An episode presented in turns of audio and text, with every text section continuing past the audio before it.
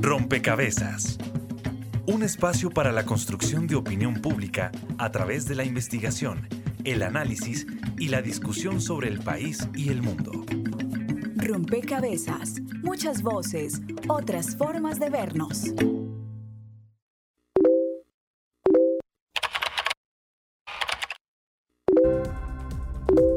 Nuestra conversación con este experto se centró principalmente en los riesgos a los que constantemente están expuestos nuestros niños al contacto con el Internet sin restricción de los padres de familia.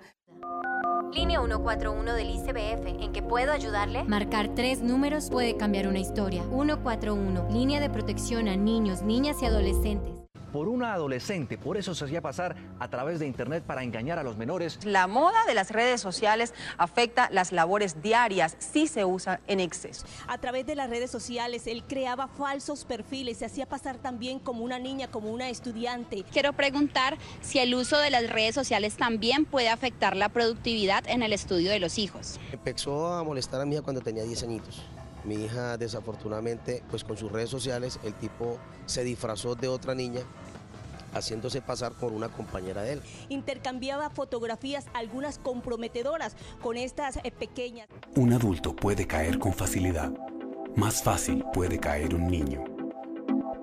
Mira lo que hacen tus hijos en redes sociales.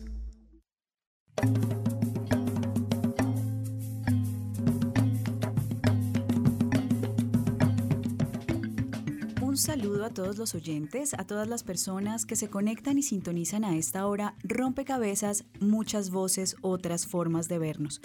Y es que las redes sociales, los medios sociales, se convierten en una dinámica de la globalización propiamente. Casi que la comunicación y nuestros nodos de relaciones ahora se están dando más activamente por esa eh, vida digital, en ese espacio virtual que muchas veces no podemos controlar. Y hoy en Rompecabezas nos hacemos la pregunta sobre, bueno, ¿qué tan listos están nuestros niños, nuestras niñas para ingresar a las dinámicas propias de la comunicación en redes sociales? Y, por supuesto, qué riesgos representa el que estén allí sin un acompañamiento, sin un seguimiento.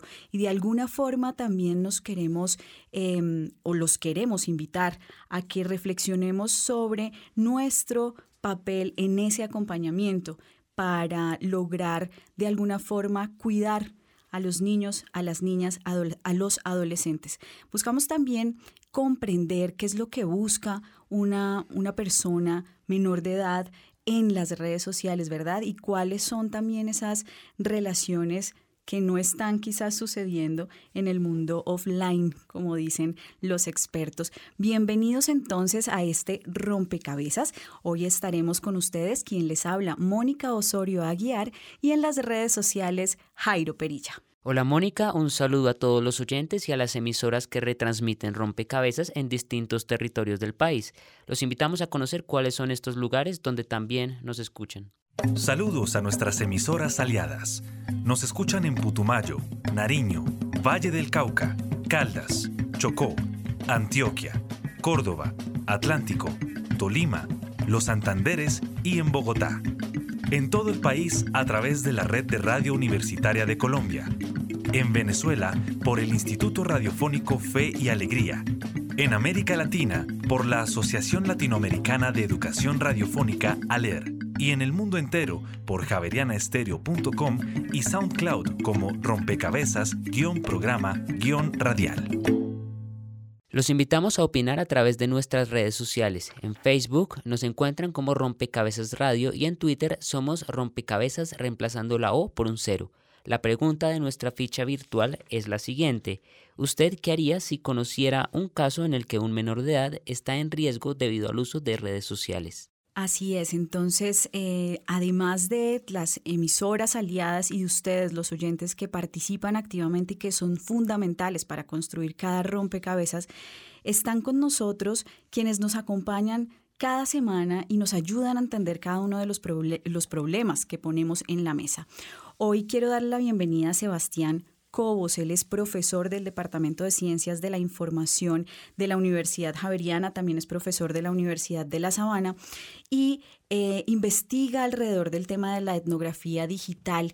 Y en ese sentido, Sebastián, me gustaría que para arrancar este rompecabezas logremos em, ayudarle a comprender al oyente y a nosotros también qué es lo que busca un niño en las, o una niña en las redes sociales cómo llega o cómo em, de alguna forma es ese perfil de las personas que están en las redes sociales, pero sobre todo de aquellos que son menores de edad. Bueno, responder a la pregunta es un poco complejo porque toca entender de pronto la niñez de nosotros cómo fue, los que no somos nativos digitales, los que somos inmigrantes digitales, a los que nacieron ya con la tecnología.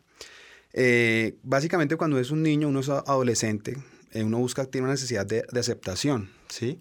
Eh, ¿Qué es un adolescente? Adolescente es adolecer de, Uno siempre busca como entrar al grupo de amigos, ser como aceptado, tener como cierta reputación y eso funciona tanto en lo real como en lo virtual. Y hoy en día los niños eh, están pues en esa necesidad, en esa búsqueda de, esencia, en esa búsqueda de aceptación y pues las redes sociales es el, el camino como más, más fácil. Mm, hace poco leí un artículo de, del Ministerio de, del Ministerio de las TICs y también de acá del Instituto Colombiano de Bienestar Familiar, donde recomendaban que los niños, mm, en lo posible, menos de 14 años, no tuvieran acceso a dispositivos digitales. Es prácticamente imposible prohibirle a un niño eso, pero tiene mucha razón de ser, y es porque eh, los niños, al soltarle un celular a un niño, una red social a un niño, es, es como condenarlo a muchos peligros, están expuestos a muchas, eh, a muchas amenazas en las redes sociales. ¿Por qué? Porque los dispositivos móviles funcionan como en base a estímulo-respuesta, estímulo-respuesta, que también tiene un juego en lo, en lo real, pero al estar en lo virtual, ese estímulo-respuesta se, se, acelera más rápido. Entonces hoy en día el niño sube una foto a Facebook o a Twitter, a Instagram, y ya quiere un like, ya quiere un, me gusta, ¿sí? Que me lo compartan, que le comenten, y eso se, se vuelve como adictivo, ¿sabes? Y entonces eh, hay que evitar eso al máximo. Hay que, yo pienso que desde los colegios no prohibir, pero sí darle otro uso a estas redes sociales. Yo de aquí quiero como partir del, del hecho y que la tecnología no es ni buena ni mala. O sea, hay que partir de eso. Hay que, la tecnología no es ni buena ni mala, todo depende del uso que se le dé. Esa es como mi, mi gran reflexión para entrar. Bien, eh, todo depende del uso que se le dé, pero también eh, creo que depende de qué tan preparados están quienes entran a las redes sociales para, para darle un uso determinado. Y ahí es donde eh, usted señalaba, Sebastián, eh, los niños, niñas y adolescentes no están todavía suficientemente listos para enfrentar esa dinámica eh, que propone, digamos, una comunicación en las redes sociales, una comunicación digital que está constantemente retando esa respuesta eh, a partir del estímulo. Quiero darle la bienvenida a Yamile Becerra. Usted eh, es estudiante de la maestría de comunicación de la Universidad Javeriana y su tema de investigación es justamente la privacidad digital. En ese sentido, y, pero además en, en niños, niñas, o menores de edad, ¿verdad? ¿Cómo de alguna forma los niños están enfrentándose a las dinámicas que sugieren las redes sociales y qué tan expuesta se ve su vida privada, su intimidad. Hola, buenas tardes. Eh, yo he observado en este poco tiempo que he estado como investigando alrededor del tema, estamos haciendo ejercicios con chicos de más o menos 14 a 18 años, pues que están en, en bachillerato. Y pues la verdad he encontrado que a veces los adultos tendemos a subvalorar un poco la capacidad de los chicos de apropiarse y empoderarse de las redes sociales y de, su manejo digital. En este caso he estado em, trabajando con grupos pequeños, haciendo algunos grupos focales y me he dado cuenta que los adolescentes tienen eh, sus propios manejos de privacidad digital, o sea, ellos realmente exploran muchísimo, solo que a veces es una, no comparten masivamente esto que exploran, es una exploración individual, pero, pero ellos hacen también un, pues empiezan a explorar las redes y a, y a limitar el acceso a los contenidos, eh, sí, como que no son ingenuos del todo. Obviamente los adultos tenemos que estar allí como acompañando y, y sobre todo impulsando ese empoderamiento de las, del manejo digital. Allí tiene mucho que ver la alfabetización digital, creo que ese es un, gran eh, vacío o algo que falta como en, en, lo institucional y en lo educativo, pues desde, desde los adultos. Impulsar más ese empoderamiento de ellos, porque hay exploración y les gusta y les interesa mucho el tema de privacidad digital y todo lo que pasa detrás de lo que hacen mientras están manejando sus dispositivos. Saben, saben cosas, pero quieren saber más y no saben por dónde explorarlas. Y ahí está como el papel de los adultos también, como de ayudarlos a impulsar esa parte. El papel entonces de alguna forma de reconocer que los jóvenes también tienen sus propias maneras de autorregulación, ¿verdad? Una capacidad de autorregularse, de, mantener em, ciertos niveles de em, alcance a su participación en redes sociales. Eh, sin embargo, es evidente que hay riesgos y que y los riesgos, digamos, se convierten en noticia.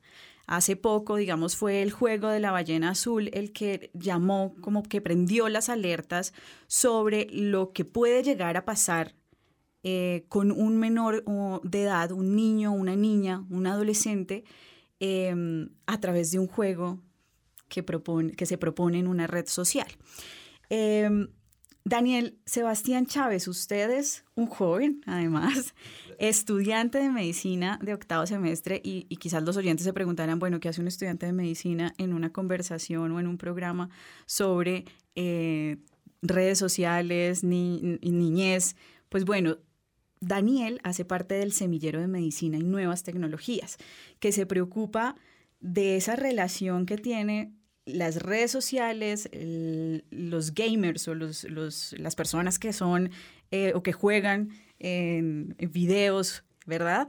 Y em, los efectos que tiene esto en temas de salud y también en, en positivo y en negativo, ¿verdad? Efectos positivos en términos de terapia, los videojuegos como terapia, pero también los videojuegos como riesgo Em, de atentar contra la salud, un poco en, siguiendo como este ejemplo de la ballena azul. Daniel, cuéntenos un poco esa relación y cuáles han visto ustedes desde este semillero que son los efectos de esa participación de niños, niñas y adolescentes en redes sociales. ¿Qué tal? Un saludo para todos los que nos escuchan. Listo, nosotros ya llevamos dos años con el semillero y hemos encontrado, hemos hecho unas encuestas con nuestros compañeros eh, a estudiantes, hemos eh, encuestado aproximadamente 300 estudiantes y a sus padres de familia respecto al uso de que de los celulares por parte de sus hijos, del, del internet, del computador, de todo lo que ellos utilizan mientras están dentro de este.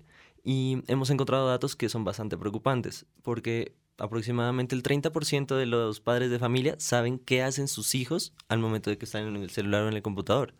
O sea, no, se dan cuenta de en realidad qué están expuestos ellos, qué hacen, si están viendo fotos, si están jugando, si están entrando en algún juego, quién les habla, de qué les habla. Y e incluso podemos ver que hay un 35% más o menos de padres que en realidad se han preocupado por jugar con ellos, estar con ellos, acompañarlos, ¿sí?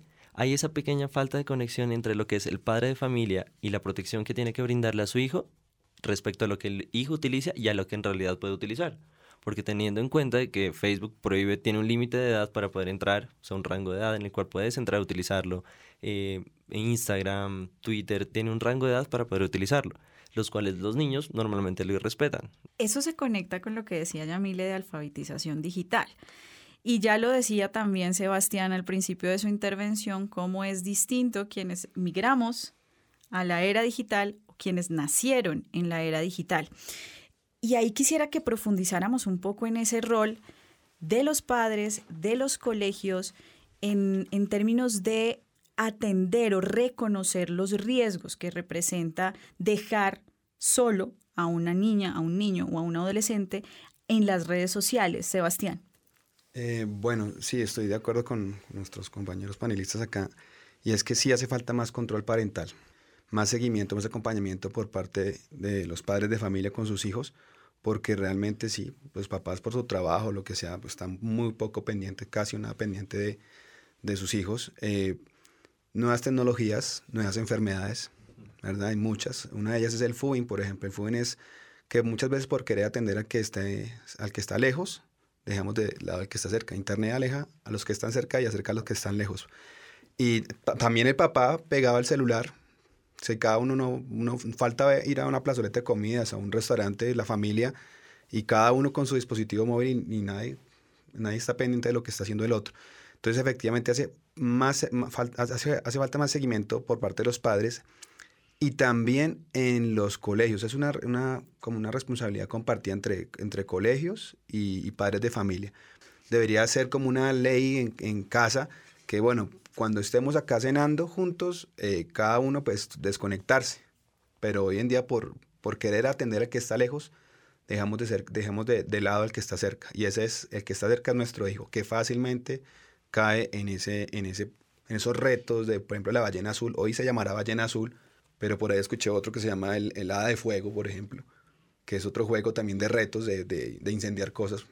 ¿Sí? Hoy es Ballena Azul, o mañana será el Hada de Fuego, mañana será otro juego, ¿sí? que, que será eh, con base a retos. Y lo que hay que tener en cuenta siempre es que eso está latente y, y si algo, esas amenazas, tienen el poder de transformarse día a día. Bien, usted señala que, claro, hoy será ballena azul, mañana helada de fuego y luego no sabremos qué otro nombre cobrará. Em, pero queremos poner también una ficha eh, en este rompecabezas de parte del equipo periodístico para seguir conversando alrededor de esos riesgos y de los distintos, mm, digamos, de las distintas vulneraciones a las que se ve enfrentado un niño, una niña o un adolescente en las redes sociales.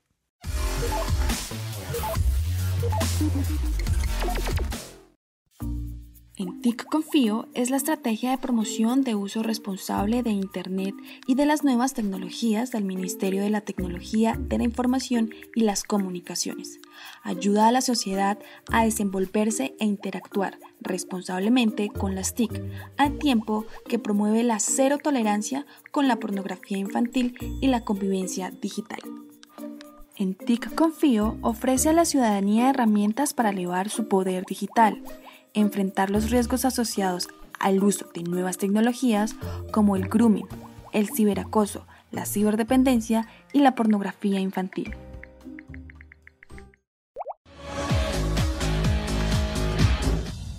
Ciberdependencia.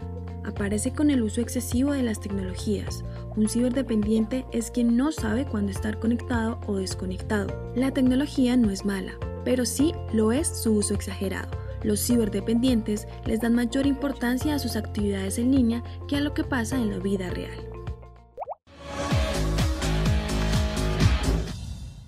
Ciberacoso es hacer uso de los medios de comunicación digitales con el fin de realizar acciones hostiles, deliberadas y repetidas en el tiempo para herir a otras personas. Una agresión entre menores de 18 años usando las tecnologías de la información y las comunicaciones es ejemplo de ciberacoso.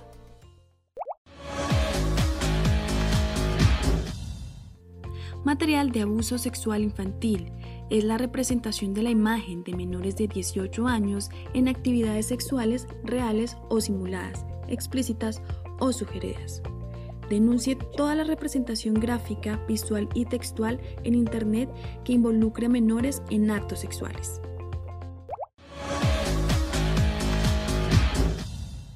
Grooming es cuando un adulto en redes sociales o internet se hace pasar por un menor de edad con el fin de entablar una amistad con un niño o niña y así acosarlo y abusar sexualmente de él.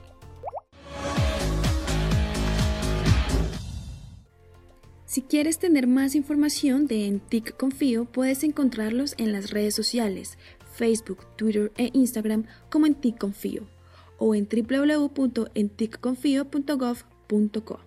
Informó para Rompecabezas María Alejandra Costa.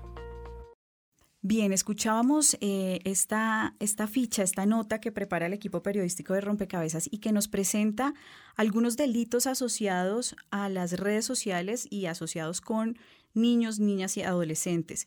Eh, y ahí quisiera que pensáramos y que nos ayuden también a, comprender cómo el, Estado colombiano ha enfrentado estos, estos riesgos, eh, pero también ¿Cuál es la responsabilidad ahí de, eh, pues de quienes son dueños de las redes sociales? En últimas, ¿es posible eh, controlar el acceso de niños, niñas, adolescentes a estas redes?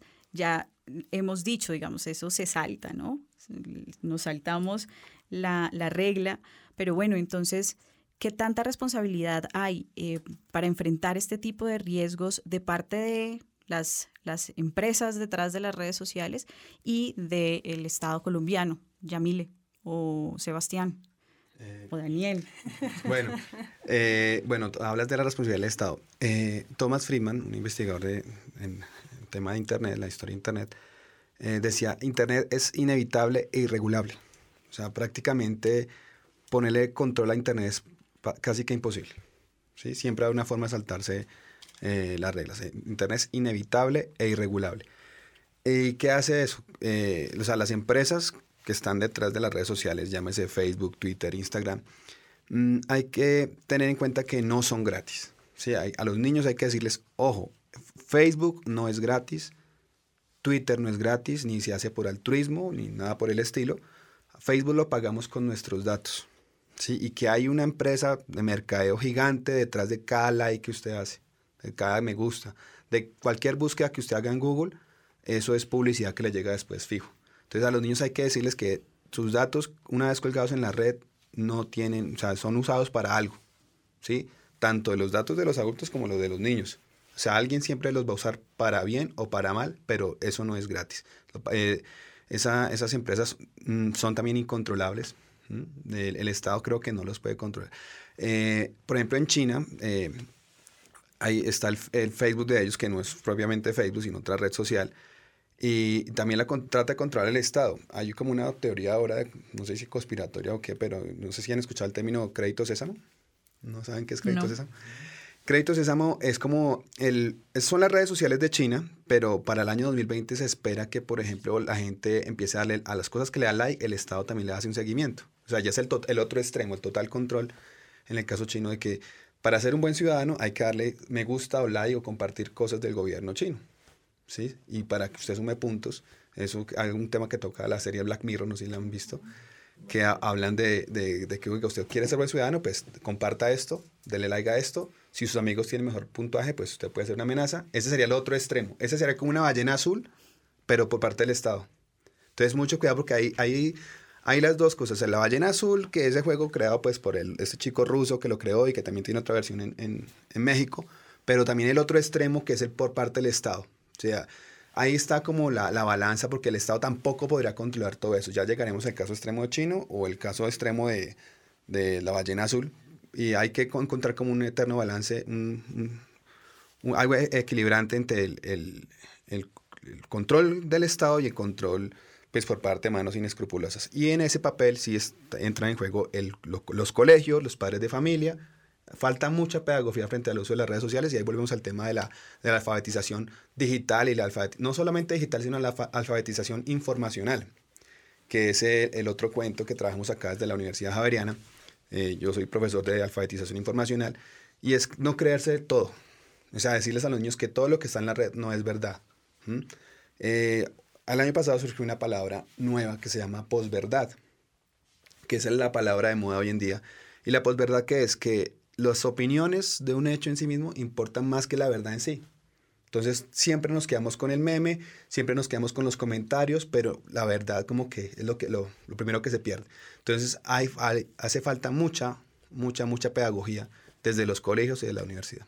Las distintas reflexiones de este rompecabezas nos han llevado siempre a un lugar, al lugar que tiene la familia y al lugar que tiene la escuela en este proceso de em, prevención, de mm, asumir con responsabilidad mi estar em, en las redes sociales. ¿Cuál sería ese papel que cumpliría la familia y, el, y la escuela? Daniel. Mm, partamos del punto en el que las redes sociales Sí, son nuevas tecnologías, como dijo Sebastián, y nuevas enfermedades, pero también han dado muchos beneficios, ¿sí? Hasta el mismo colegio ahora impulsa que tiene su página en Facebook, que ahora todos sus anuncios son por página de Facebook, eh, toda la información se está compartiendo por WhatsApp, por Instagram, todo. Y nos ha facilitado el mundo. Y que se intente regular, se intente controlar, es prácticamente imposible, se podría decir así. Sin embargo, sí faltaría ese punto de educación en que los niños eh, miren que es verdad, miren que es mentira. Existen, existen modos en cómo los celulares pueden entrar en un modo de niños, modo niños. Se empiezan a cancelar muchas publicidades, muchos sitios los cuales ellos no tienen derecho a ingresar, que tienen contenido privado, que han sido denunciados. Mi, mi, mi parecer está por esa parte. O sea, también enseñarle los beneficios, aprenderla a manejar y no tanto decirle esto está prohibido, dude de esto, sino que él mismo aprende a identificarlo. Ya lo dijo. Yamile. Sí, yo estoy de, acuerdo con Daniel muchísimo y he encontrado que en general el discurso que se emplea desde lo institucional y obviamente desde nosotros los adultos es un discurso muy intimidante que lleva a los, a los niños y a los adolescentes a temerle a las tecnologías, a temerle a los aparatos. Casi que todo el tiempo les estamos diciendo no haga cuidado y obvio eso está muy bien porque hay, hay muchos riesgos en cualquier espacio, pues tecnológico o no. Pero, pero más que eso yo creo que, que debemos también como enseñarlos a ver el, el buen uso de las tecnologías como una oportunidad que, que si bien representa riesgos, hay muchísimas, muchísimos campos en los que los niños se pueden empoderar de eso. O sea, yo tengo un celular, pero puedo eh, configurarlo de la mejor manera, o sea, no yo como papá, sino le enseño, pues estamos los dos aprendiendo. Yo creo que la alfabetización digital no es solo para los adolescentes y los niños, los adultos necesitamos bastante alfabetización digital. Incluso he encontrado que, que los chicos en, en las entrevistas, en los, en los trabajos de campo que hacemos, me dicen, mis papás utilizan más redes sociales que yo y son más abiertos a lo que publican que yo. Claro, los papás están todo el tiempo como poniendo fotos de sus hijos y la primera comunión y no sé qué. Los adolescentes están intentando limitar esos contenidos, incluso no, eh, su opinión de Facebook no es lo que nosotros pensábamos mucho como de Facebook es el mejor espacio. Ellos lo utilizan casi como por una norma social porque en este caso es el espacio en donde todos están conectando y a pesar de que no les guste mucho, pues simplemente terminan abriendo una cuenta porque es el espacio de socialización en este momento y es como un reemplazo de lo que nosotros teníamos. O sea, cada quien en, cuando fuimos adolescentes buscábamos nuestro espacio de socializar, como de, ser individuos, ahí como de aprender.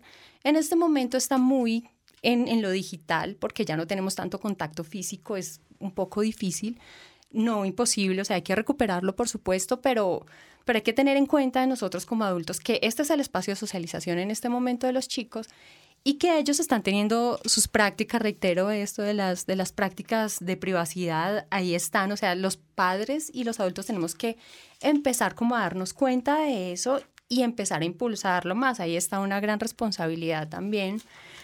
Y definitivamente si es eso, o sea, como no tener tanto discurso intimidante todo el tiempo, sino un poco como más de impulsarlos en hay muchas cosas que se pueden hacer aquí. Aprendamos cómo configurar el celular en la navegación de privacidad.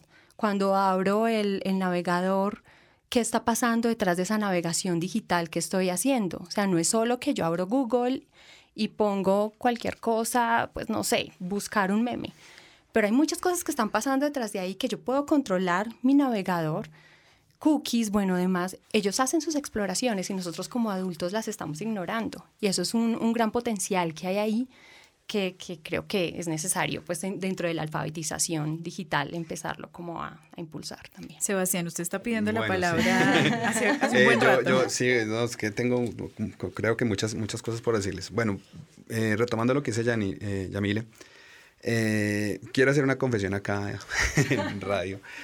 Y es que, mm, o sea, la tecnología no es ni buena ni mala. Yo les confieso algo, yo conocí a mi esposa por internet. Sí, yo la conocí. Eran otros tiempos, pero la conocí por internet. Hoy en día creo que sería impensable para un adolescente conocer a alguien por internet, porque estaría expuesto a muchos perfiles falsos, a mucha gente maliciosa atrás.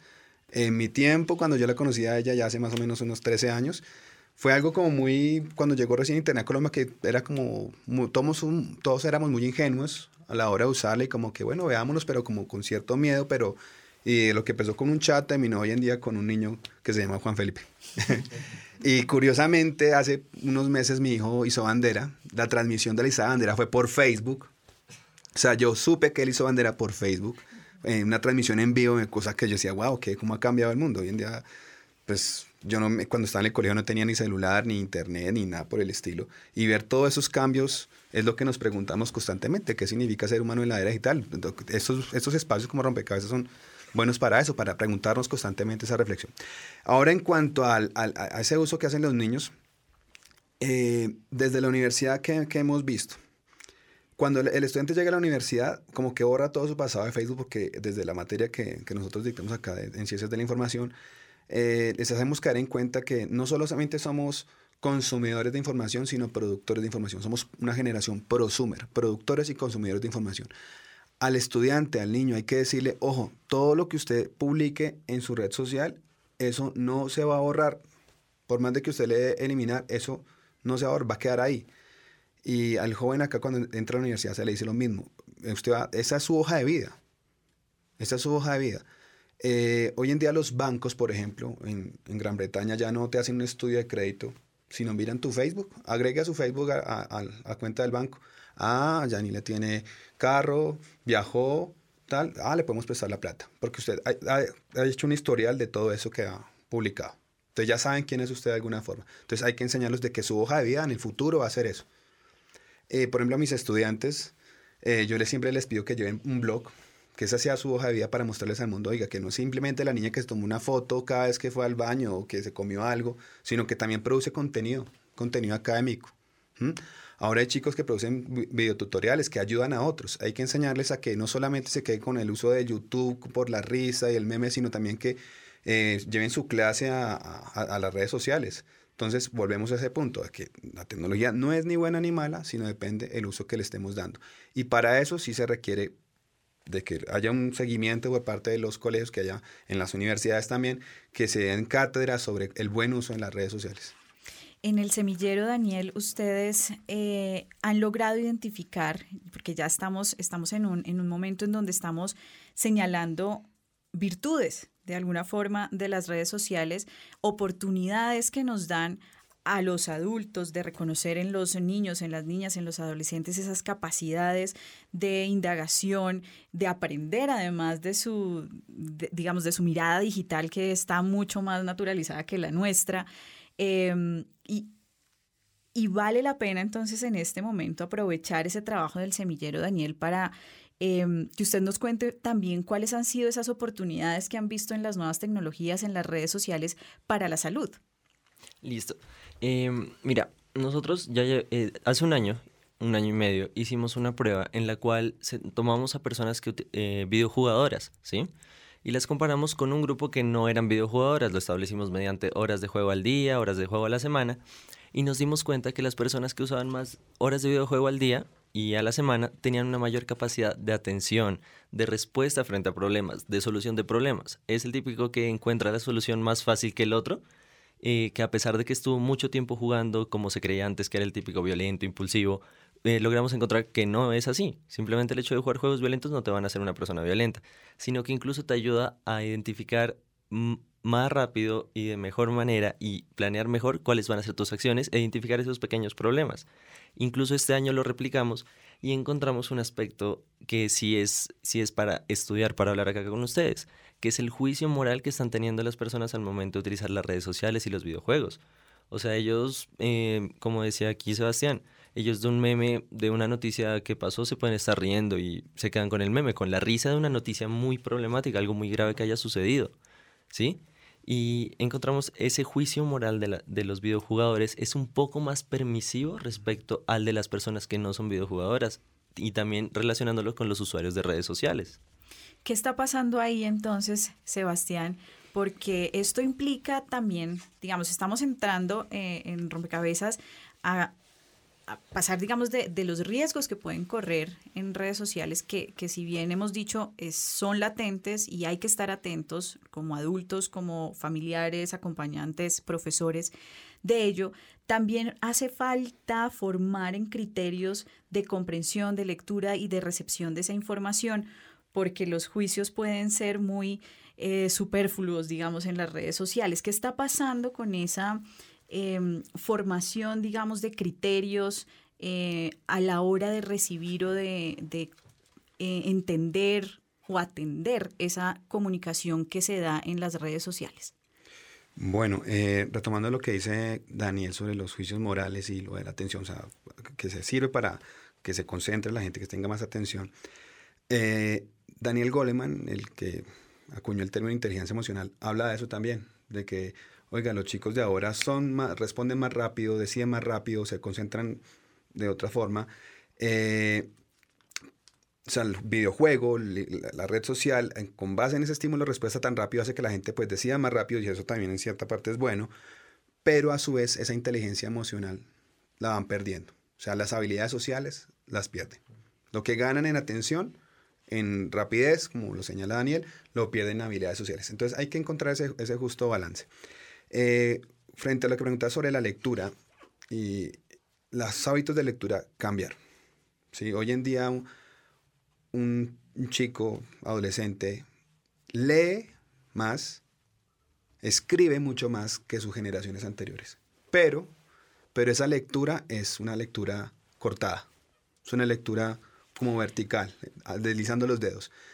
y escribe muchísimos más, pero, pero son frases cortas, estados de Facebook, eh, Twitter, tweets, y no se, se, pierde profundidad. Pero me refiero más a esa lectura de la realidad, ah, a esa lectura política, si se quiere, de lo que sucede, que es un poco lo que señalaba Daniel, que puede una noticia em, muy grave convertirse en un meme y quedarse en la risa, de, Del, del, joven o del niño o de la niña que lo está, que lo está leyendo. Me refiero más a esa, ah, bueno, ya voy para a, esa, a esa capacidad que a lo mejor eh, hace falta formar para que no se haga una lectura superficial de problemas estructurales. Totalmente de, acuerdo con lo que menciona Daniel acerca de los juicios morales.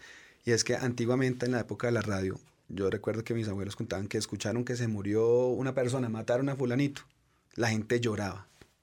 La gente lloraba porque lo escuchó y la gente lloraba. Llegó la televisión, 100 muertos, ah, sin barra. Llegó internet, 1000 muertos, ah, el meme. ¿Mm? el meme, o sea, nos quedamos con el meme. Y lo que hay que enseñar a los jóvenes es hay, hay que contrastar la noticia, hay que siempre eh, buscar fuentes, no quedarse con la primera fuente que ven. Y es complicado porque la fácil es el meme. Y el meme, ojo, que no es la caricatura que todos creemos, es el meme es una idea que salta de cabeza en cabeza.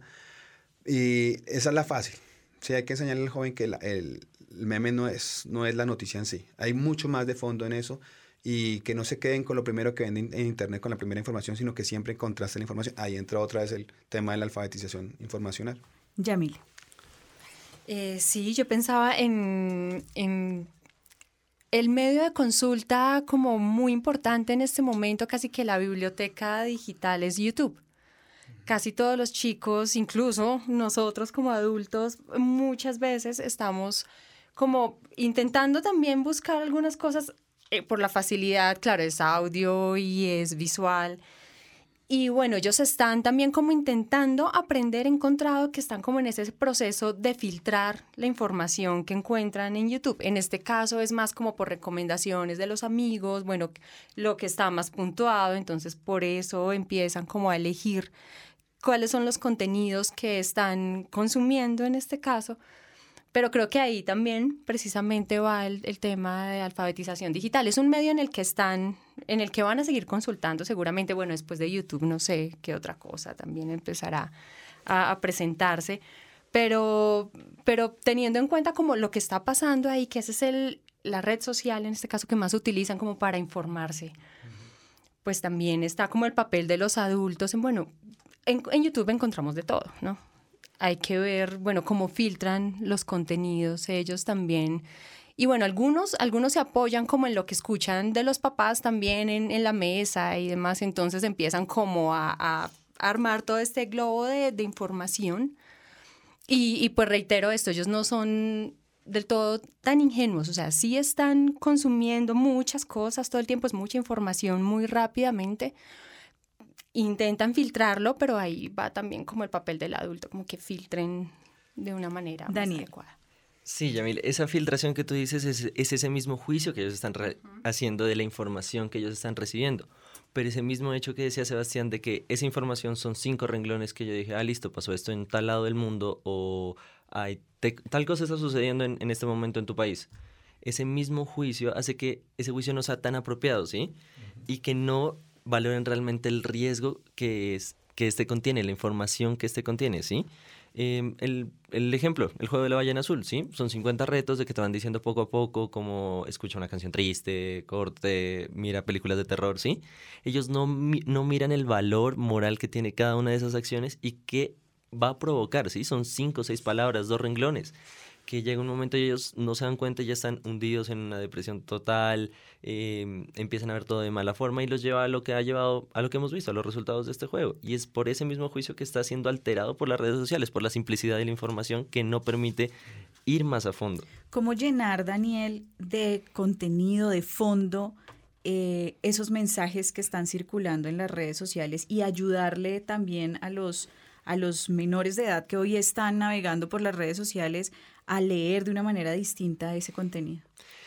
Inicia prácticamente desde la infancia, ¿sí? O sea, ahorita lo que decíamos que hay niños que cogen un celular y lo manejan mejor que uno, que la respuesta de estímulo es tan rápida, que aprende tan rápido el niño, es aprenderlo, enseñarle a usarlo, ¿sí? Y uno aprender a usarlo junto con él, como decía Yamile, ¿sí? O sea, ir a la par con él. Y desde este punto, que el niño sea más crítico respecto a lo que está encontrando, ¿sí? No va a, ser, no va a quedarse con el post de la noticia, que es, hubo un ejemplo hace poco que decía como que una tienda colombiana iba a salir de, del país, pero te metías dentro de la noticia y era mentira, era para ver quién en realidad se está enterando de lo que está sucediendo. Y mucha gente cayó en esto. Y es enseñarle al niño a no solamente estar en un celular, en la etapa de crecimiento entre los 5 y 10 años, el niño tiene que interactuar con los demás, tiene que relacionarse con los demás, porque ahí es donde mayor información y mayor psiquis entra en la persona. Bien, vamos a dar un paso adelante en este rompecabezas porque estamos entrando a ese punto de cómo también identificar y qué hacer cuando veo que un niño está, como lo describía Daniel, eh, siendo de alguna forma víctima de ciertas conductas que, que las motiva la red social y vemos que está afectándolo. Entonces vamos a, escuchar también a los, a los ciudadanos, a la ciudadanía que tiene em, propuestas para rompecabezas. La ficha virtual. Un espacio donde los oyentes aportan a la discusión en rompecabezas. Pues en la pregunta que realizamos a nuestros oyentes a través de nuestro Twitter y nuestro Facebook encontramos los siguientes resultados. En la encuesta de Twitter a la pregunta, ¿considera usted que existen riesgos para la niñez en las redes sociales? El 100% de los ciudadanos opinó que hay riesgo para los niños y el 0% dijo que no hay riesgos para los niños. La ciudadanía tiene conciencia de los peligros que pueden implicar. En nuestro Facebook preguntamos, ¿usted qué haría si conociera un caso en el que un menor de edad está en riesgo debido al uso de redes sociales? Andrea García comentó lo siguiente, yo hablaría con el menor acerca de la situación, trataría de que él o ella confíe en mí. Más adelante, dependiendo de la situación, hablaría con los padres y dependiendo de eso pondría el caso en manos de la policía de menores. Edwin Rubiano también comentó lo siguiente. Le avisaría a los padres, son los primeros en velar por la seguridad de los niños, y reportaría a las autoridades competentes para que investiguen. Andrea Juliana Blanco dijo lo siguiente, hablar con los padres si estos son los responsables, y si no lo son, pondría el caso en conocimiento del Instituto Colombiano de Bienestar Familiar de la situación en riesgo. Ellos son la entidad especializada para atender, verificar y restablecer los derechos de los menores. Rompecabezas también salió a la calle a preguntarle a los ciudadanos qué opinaban y estos son los resultados. Lo reportaría a la policía, al 123, que creo que es la línea donde uno debe llamar. ¿Denunciarlo ante la policía? Trataría de buscar eh, ayuda de, sus padres, ¿no? Que si lo conozco. Opinión pues, personal en la, en red y avisaría a las autoridades eh, mediante las redes, que hoy en día pues se puede. Tenemos una última opinión de un oyente, Felipe Morales, y nos escribió a través de Facebook. Yo le informaría a la policía y si conozco a los papás, a ellos también. Es importante no demonizar al hablar con los padres el uso de redes sociales, porque ese niño va a crecer y se trata de una educación responsable en el uso de este medio. Es importante no privar a los niños de una habilidad necesaria. Bien, ahí están las opiniones en las redes sociales sobre lo que tendríamos que hacer si llegamos a ser testigos de eh, alguna, algún comportamiento que está cambiando eh, o alguna situación de riesgo a la que se está enfrentando un niño, una niña o un adolescente en las redes sociales. Y quisiera que ustedes me ayudaran también a completar este rompecabezas con algunas ideas sobre lo que quien nos está escuchando puede hacer a la hora de, de, ser testigo de estos, de estos riesgos o de estos cambios de comportamiento que a veces son evidentes. Yamil yo creo que es principal la confianza que tengan los, los adolescentes, los niños en, en sus padres, ¿no? En, contar si encuentran algo anormal en lo que están haciendo, bueno, en los amigos, en algún comentario, bueno, y estar como muy, muy atentos a, esa, a esas señales que a veces los chicos no dan directamente, pues como para nosotros los adultos, ¿no? Pero yo creo que gran parte es como la confianza que hay entre, entre adulto y, y los chicos para que ellos puedan contar. Sebastián. Sí, estoy de acuerdo con, con Yamile, la confianza, eh, la comunicación cara a cara se ha perdido. También enseñarle a los, a los chicos algo de netiqueta. Esa netiqueta es como las normas de comportamiento en la red Sí, así como hay una etiqueta en lo real, también hay una netiqueta que es eh, los, los, modales en la red. Y consiste básicamente en no, o sea, no querer comerse cuentos, ¿sí? Ahora Daniel decía lo de los filtros. Y muchas veces ese filtro que tú mencionas, Daniel, es un filtro social. Entonces, como lo opinó la mayoría, entonces debe ser verdad. Y no muchas veces cuando la opinión de la mayoría es la, la verdad. ¿Cuáles serían, si pudiéramos enlistar algunos de esos comportamientos de la net etiqueta? Eh, comportamientos de la etiqueta. Por ejemplo, mm, no hacer, o sea, la etiqueta básicamente es no hacer lo que harías en lo real, a lo, no hacerlo en lo virtual tampoco. Si encuentras un, correo abierto, un, un, Facebook abierto, cierra sesión. Hay gente que hace pelear al otro porque encontró el Facebook abierto. No crear perfiles falsos. Suena algo como tan obvio, pero a veces el sentido común es el menos común de los sentidos. Y ese es eso, digamos, no hacer en lo, en lo virtual aquellos que no harías en lo real. Esa es básicamente la etiqueta. Daniel. Eh, respecto al control de estas redes sociales, a mi parecer va más eh, incluso en los niños, entre niños, ¿sí? Entre la misma comunidad que ellos se mueven. Los del mismo salón de clases se dan cuenta cuando uno de sus compañeros cambia de actitud, pueden ver su perfil y miran las imágenes a la que le ha dado me gusta, al que le ha dado compartir y se dan cuenta que ha ido cambiando, ¿sí?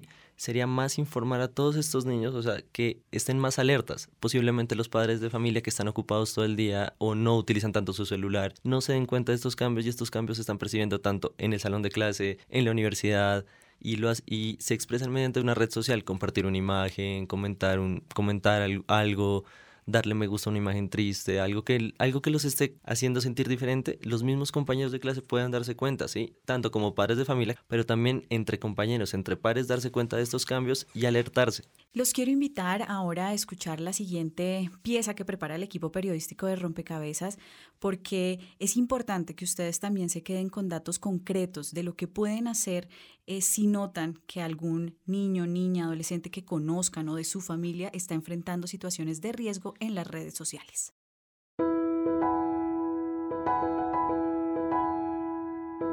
Existen muchos riesgos para los niños y adolescentes en las redes sociales. Sin embargo, también existen formas de prevenirlos. Jóvenes, papás, tíos, abuelos, profesores, todos los que estén oyendo esto, esta información es para ustedes. Según UNICEF, el Fondo de las Naciones Unidas para la Infancia, existen distintos pasos para prevenir y disminuir el riesgo en los menores que acceden a la web. Primero, es muy importante que usted conozca las características de las redes sociales y páginas web más comunes para que tenga conocimiento de su manejo, contenido e impacto social. Si usted ve que un menor pasa más tiempo del necesario en Internet, regule su acceso y establezca normas a través de acuerdos para evitar el fenómeno de adicción digital. No puede olvidar que los niños y adolescentes desconocen muchos riesgos de su entorno y por su inocencia están expuestos a mayores peligros si no tienen un acompañamiento familiar. Por esto es importante dialogar con ellos para alertarlos acerca de fenómenos como la suplantación de identidades, el ciberacoso o el sexting. Es fundamental orientar a los niños para que conozcan la importancia de la privacidad y la responsabilidad del manejo de contenidos que puedan atentar contra su seguridad. Diversos grupos se han concentrado en la investigación de temas de riesgo en la web para menores y los estudios han demostrado la importancia del diálogo en la familia para crear conciencia y preparar a este grupo tan vulnerable para un presente y un futuro en el que las nuevas tecnologías de información desatan nuevas realidades en las relaciones humanas. Informó para Javeriana Estéreo Carla Montoya Gil.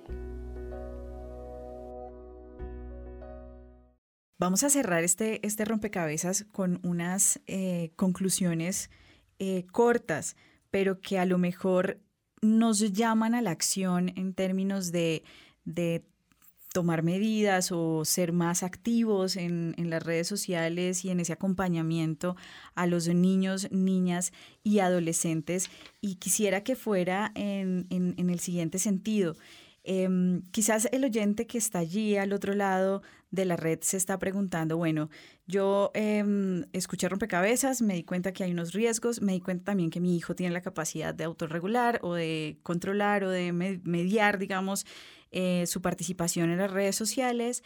Em, me doy cuenta que hay un papel fundamental de la escuela, de la familia y em, reconozco también eh, que hay una higiene, de alguna forma por decirlo, una higiene de esa participación en las redes sociales. Pero cómo también lograr que el entorno, que, que haya una coherencia entre lo que sucede en las redes sociales y en la vida eh, offline, de alguna manera, para que, por ejemplo, si eh, hay una, una situación de riesgo en la red, eso no se traduzca a una situación de riesgo para un niño, para una niña, para un adolescente en la vida, en la vida offline, ¿sí? Que si que, que, logremos de alguna manera dividir el espacio virtual del espacio real para que bueno, para que no tengamos como situaciones como el juego de la ballena azul y otros que han, que han dado como resultado la muerte de algunas personas o intentos de suicidio o situaciones que llevan a niñas o, a niños a bulimia, anorexia, en fin, porque hay blogs o redes que los conducen y les dan pistas sobre eso. ¿Cómo lograr distanciar un poco y fortalecer también esas redes en, el mundo real? Em, Sebastián. Bueno, eh, la respuesta es abriendo espacios como este, como rompecabezas, pero que se llevaran a la escuela, que se llevaran a la universidad y estar continuamente preguntándose qué significa ser humano en la era digital, qué riesgos encontramos, con qué nos topamos ahora. Estos riesgos, esas amenazas, repito, son latentes. Eh, los criminales detrás de, todos los juegos del, como el de la ballena azul están transformándose constantemente y hay que estar continuamente haciéndole seguimiento a eso y la escuela, la universidad, los padres tienen que estar en un diálogo permanente. Esa yo pienso que es la principal estrategia, porque eso no es, o sea, la solución que planteamos acá no va a ser definitiva. Siempre habrá otro, algo emergente que nos, nos, nos creará un nuevo peligro, un nuevo reto. Entonces, eh, el diálogo, el diálogo cara a cara es eh, creo que una de las principales soluciones. Yamil. Yo creo que es importante desde lo educativo, de empezar a generar algo que tenga que ver con privacidad digital para los, los, adolescentes, para los niños. Hablamos mucho de los riesgos, de ustedes están en peligro, cuidado, cuidado con esto, con aquello. Pero la solución también, o sea, la otra cara es cómo controlo, cómo estoy llevando mi privacidad digital, qué estoy haciendo, cuáles son mis prácticas, cómo protejo mi celular, la información que está allí Obviamente estoy muy de acuerdo con lo que decía Daniel, todo lo que ponemos en redes no se borra, si lo le demos delete, pues que estemos pensando que lo borramos. Pero hay, hay un montón de prácticas que, que podemos que son, no son fáciles, pero requieren precisamente de lo pedagógico, del acompañamiento allí, de lo que todo también, todos también tenemos que estar como enterados. Yo creo que ahí hay una gran posibilidad que no se está dando. Yo veo como muchos discursos de, eso, de atemorizar, y tenerle mucha eh, prevención, estar muy cuidadoso, está bien con, con, lo digital, con lo tecnológico, pero, pero también hay, una, hay un gran campo que no se está como incentivando y es el, de, el del tema de la privacidad digital. Daniel. Em, por mi parte, eh, primero identificar que estas nuevas tecnologías, estas redes sociales no son fundamentales en nuestra vida. Que son necesarias, pueden llegar a serlo, pero aprender a manejarlas, aprender a identificarlas eh, con nuestros padres, que los mismos colegios, lo que es esta educación que nos pueden otorgar. Em, y la misma educación de los niños que vienen ahora, de la, de la adolescencia que vienen ahora, ¿sí? Son niños de 6, 7 años que ahorita están escuchando noticias que eh, los más grandes están matando por un juego, posiblemente ellos, a pesar de que lo estén escuchando ahorita, en 10 años, 8 años, van a estar ahí, ¿sí? Ahí entra el trabajo de los padres en que es más importante que, a pesar de que el niño pueda que se desespere sin el celular de su papá porque se lo quitó, se lo, se lo prestó a alguien más o lo necesita, que él salga a jugar, que interactúe, que esté con una sociedad, que confíe en el otro, que no confíe en el celular, en el chat, en el estado de Facebook, que diga estoy triste y que espera a alguien que le diga, ay, ¿por qué? No, hay alguien más al lado tuyo, hay una comunidad que está contigo que se preocupa por ti es enseñarle al niño, al adolescente que existe esa posibilidad, que hay alguien más que te va a escuchar. La confianza, la posibilidad de confiar en el otro, de escuchar al otro, que además posibilita ese diálogo que ya usted señalaba, Sebastián, que, y, ser conscientes de que eso no solo se da en, la red o en, o en, el escenario digital, sino que es posible promoverlo en los espacios reales, en un café, en el parque, eh, en, el, en, el, patio, en la cancha de fútbol, en la cancha de básquetbol, en fin. Eh, vale la pena entonces que todos seamos conscientes de ello, porque no solamente son los niños, las niñas, los adolescentes, sino que los adultos también hemos estado como en esa dinámica. Una última digresión de Sebastián antes de cerrar este rompecabezas. hemos hablado pues aquí de formar a los niños en pensamiento crítico, en autonomía. Eh, yo les quiero dar esta reflexión y es que somos el resultado de las redes que creamos somos el promedio de las cinco personas con las que pasamos más tiempo. Y si, esa, si esas redes que creamos son de gente triste, de gente violenta, pues eh, vamos a terminar siendo así. Entonces hay que preguntarle al niño constantemente, ¿usted con quién está? ¿Cuál es su, la red que estás formando? ¿Mm? Y ahí otra vez entra el tema del diálogo. Dialogar, obviamente, cara a cara. Esa es creo que la, la, la solución entre padres de familia, hijos, escuela. Muy bien, con este llamado a somos las redes que formamos eh, las redes digitales que formamos, cerramos este rompecabezas, no sin antes agradecer a Sebastián Cobos, docente, profesor del Departamento de Ciencias de la Información de la Universidad Javeriana, Daniel Sebastián Chávez, estudiante de Medicina, integrante del Semillero de Medicina y Nuevas Tecnologías, y Yamile Becerra, estudiante de la Maestría de Comunicación de la Pontificia Universidad Javeriana. A ustedes muchísimas gracias por ayudarnos a construir este rompecabezas y a todos ustedes, los oyentes que también participaron y pusieron distintas y nos ayudaron a comprender y a completar este rompecabezas. Los invitamos a que nos escuchen en una próxima emisión. Estuvieron con ustedes quien les habla, Mónica Osorio Aguiar, en las redes sociales hoy Jairo Perilla y en la producción de Rompecabezas hoy Laura Pinilla. Rompecabezas, una producción del CINEP, Programa por la Paz, la Pontificia Universidad Javeriana y la emisora Javeriana Estéreo 91.9 FM. Rompecabezas, muchas voces, otras formas de vernos. Los paisajes sonoros de Rompecabezas cuentan con audios tomados de distintas fuentes. Para conocer el origen del material, diríjase a www.cinep.org.co.